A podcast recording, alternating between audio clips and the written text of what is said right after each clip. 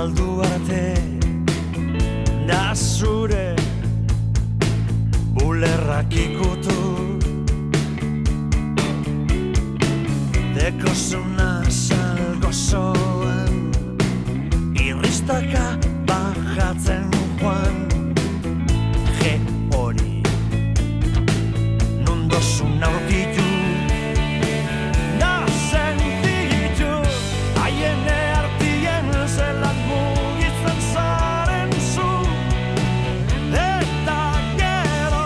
12 y 19 minutos, 16 grados, aunque va subiendo la temperatura y más que va a subir con nuestra siguiente invitada de momento, quien ya está con nosotros, el Siquer Torres Cusa, Guardión Iker. Dani Guerreiro, ¿qué tal? Eh, esto implica, como siempre en este espacio, que dedicamos, bueno, a- al humor. Sí, al humor, la cultura. Yo creo que el humor lo tenemos que englobar dentro de la cultura Sí. y los monólogos como tal lo tenemos que meter como espectáculo cultural. Y aquí vamos a unar dos temas que yo creo que son muy relevantes dentro de la sociedad, como es el sexo y los monólogos. Pensaba que vas a decir que nos encantan, dos temas que nos encantan, que ta- también. Eso ya lo dejo a- al, al criterio de cada uno de nuestros es. oyentes. Pero vamos a hablar de humor y educación sexual. Cita con tu sexóloga, que va a llegar este mismo viernes a las 8 de la tarde en el Teatro Campos Elíseos de Bilbao. El Teatro Campos siempre apostando por el humor, lo decimos todas las semanas, porque es impresionante la cartelera que tienen. Y hoy vamos a hablar con Silvia Pérez, que es sexologista. Y dirás, ¿qué es eso? Pues Ya. sexóloga y monologuista. Es muy fácil, un juego de palabras tremendo. Y ya está por aquí, Silvia. Eh, muy buenos Egunon. días. Egunon. ¿Qué tal, Iker, Dani? ¿Cómo estáis? Bueno, pues encantados de saludarte y con ganas de conocer eh, la labor de una sexologista, como decía Iker, sexóloga eh, reconocida y también monologuista. Sí, porque es que sí, eh, o sea, sexo y risa me parece una combinación Oh, maravillosa, Qué ¿no? bueno. Creo que debe ir junto. De hecho, teníamos una pregunta. Mira, vamos a romper el hielo, Sí, ¿no? sí. Directamente. Venga, ¿Con el humor se puede llegar al orgasmo? Hombre, ha- hazme el humor. no la guerra, claro que sí. Muy buen titular nos acabas de dar, Silvia. Ya ¿eh? está, ya está. Se acabó la entrevista. Hala, ya, venga, hasta luego. En la descripción de, de este bueno, monólogo o cita, también con la sexóloga, como se llama el espectáculo, eh, comentas que, bueno, sabes que piensas que ser sexóloga es sencillo porque todo el mundo tiene sexo, menos tú, eh, aquí aludiendo al público, pero es una profesión de alto riesgo, ¿no? Tres años de orgasmos ajenos, secretos de cama, citas fallidas, más fuera que dentro de la consulta.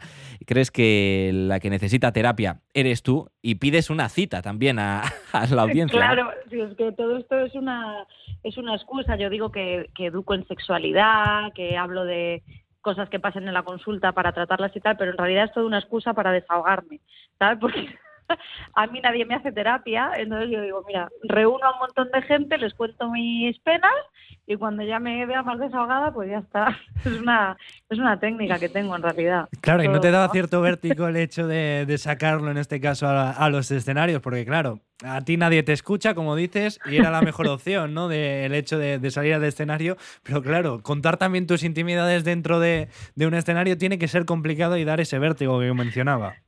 Sí, es la, es la mejor terapia en realidad. Porque una vez que sueltas cosas te das cuenta que estamos todos en lo mismo. Porque esto de la, de la sexualidad es algo que se vive como, como muy en la sombra y muy tabú y siempre contamos las batallitas que nos interesan, pero nunca contamos lo, eh, la vergüenza que pasamos o aquella vez Hmm. que nos pasó no sé Hmm. qué. Y entonces esto, pues una vez que sueltas la risa, dices, pues si es que ya estaría. ¿Tú crees que, que a 7 de febrero de 2024 el sexo sigue siendo tabú? Eh, correctísimo. Mm. claro, porque, a ver, porque sigue siendo tabú eh, la vulnerabilidad y el sexo en condiciones, ¿sabes? Para, para tirar batallitas nunca ha sido tabú, o para, para todo lo que tenga que ver con, yo qué sé, Instagram, por ejemplo, puedes encontrar vídeos porno, pero no enseñes una teta que te la censuro. Mm. es como muy Ya. absurdo todo. Hay una doble moral ahí bastante interesante. Sí, un sinsentido en este caso. En cuanto al espectáculo, también añades que, bueno, para los ex, que cualquier parecido con la realidad es pura coincidencia. No sé si es que te ha sucedido, bueno, algún caso, Silvia, de que después de uno de estos monólogos eh, te haya llamado un ex porque le han contado reproche. o porque ha estado ahí presente. Eh, No cuentes esto, Sí. Silvia, ¿qué intimidades estás contando aquí en el público? Sí, me ha pasado, pero me ha pasado en realidad porque se han sentido aludidos, porque en realidad yo cambio las cosas, o sea, no, no soy tan perra. ¿Te imaginas? Porque Pepito me dijo que tal. Pero obviamente es, eh, son realidades llevadas al extremo. Entonces sí que cuento cosas mías y sí, me ha pasado. También me ha pasado lo contrario, me han pasado. ¿Esto lo has escrito tú? Que no sé si tomármelo como piropo o, o no. Pero en plan, no, esto no lo has escrito tú, está muy bien. Es como, gracias, no sé. Pero sí, eso, o sea, eso es real, que me ha pasado. Silvia, ¿no es tu ahí. primera visita a Bilbao con eh, cita con tu sexóloga? Eh, ¿cómo, has sido, ¿Cómo han sido las veces anteriores donde has podido congregar a gente aquí en Bilbao? Jo, pues súper bien, ya es la tercera cita, yo creo que ya le voy a presentar a mis padres, porque me, me vuelven a invitar. O sea que de aquí ya o me hacen ghosting o, o ya el siguiente paso va a ser formalizarlo. No, la verdad es que súper contenta. La primera vez que fui eh, me decían, uy, es que cuidado, eh, que el público aquí es un poco, mm, no va a salir nadie de voluntario, tal, no sé qué, y que va, o sea, de verdad.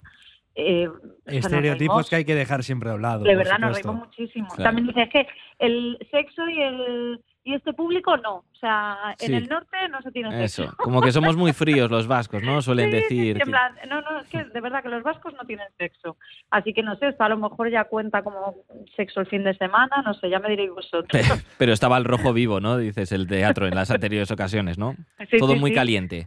Estuvo a tope y lleno y, y no sé, yo de verdad súper contenta mi experiencia, ¿eh? O sea, no es, por, no es lo típico que se dice, que iba a asustar y que va, que va, que va. ¿Alguno ha repetido? No sé si dentro del público has visto que, que hay gente, que hay alguna persona que, que haya repetido de, de la primera vez a la última.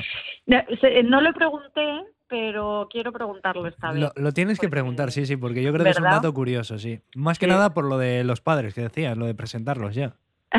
claro, hombre, a mí me interesa. Y ya que me dejen la ficha y oye, nunca se sabe.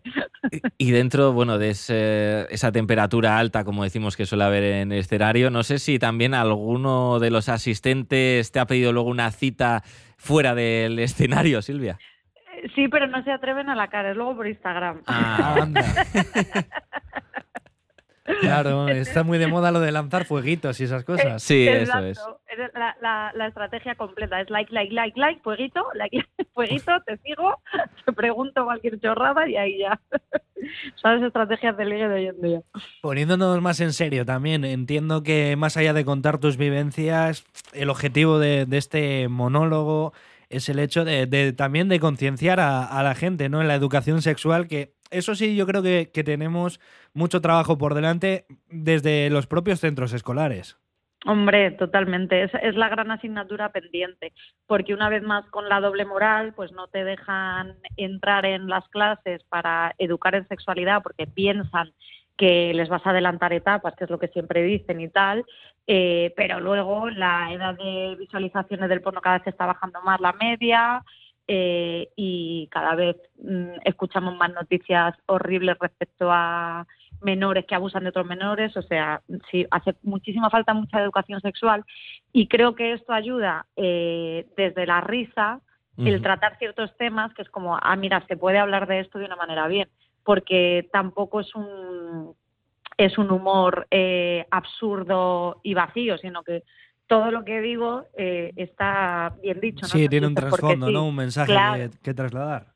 Sí, sí, sí, no, no es el típico eh, chiste que te vas a encontrar en cualquier lado porque o sexista o ah, latino es pequeña, como bueno, vamos a dar una vueltita al humor de hace 200 años.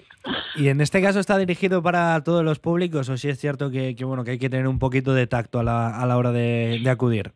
No, mejor a partir de 18. Ajá. Eh, me ha pasado que han venido adolescentes con, con sus padres. Hmm, Eh, responsabilidad suya. claro. Pero yo no. Bueno, a ver, tampoco, sí. en realidad tampoco van a escuchar nada que no hayan visto. Eso es, También te eso lo es. digo, ¿eh? Y como, Pero, pero bueno. como comentaba Silvia, qué mejor manera que educar desde el humor, ¿no? Como Sí, puede sí, ser sí, con este monólogo, con cita con tu sexóloga Silvia Pérez en el Teatro Campos, este 9 de febrero, este mismo viernes. Tenemos a las 8 de la tarde, si no me equivoco. Así Eso que, bueno, invitamos ¿eh? a la audiencia a que se pase por ahí. Nosotros, Silvia, ya hemos apuntado tu teléfono por si tenemos algunas otras dudas en el futuro en torno al sexo, pues no dudaremos en ponernos en Claro, pero veni- veniros, veniros. Además es un buen regalo de San Valentín, mucho mejor que el oso ese rancio que pone con, Creo que es mejor idea. Yo ahí lo dejo. Lo tendremos en cuenta, aunque yo lo tengo complicado, Dani lo tiene más fácil. Sí, bueno, va- vamos a ir eh, pensando ya el regalito, que todavía tenemos unos días por delante. Silvia, eh, un placer habernos acompañado esta mañana. Igualmente. vaya muy bien. Un abrazo. Chao, chao, chao.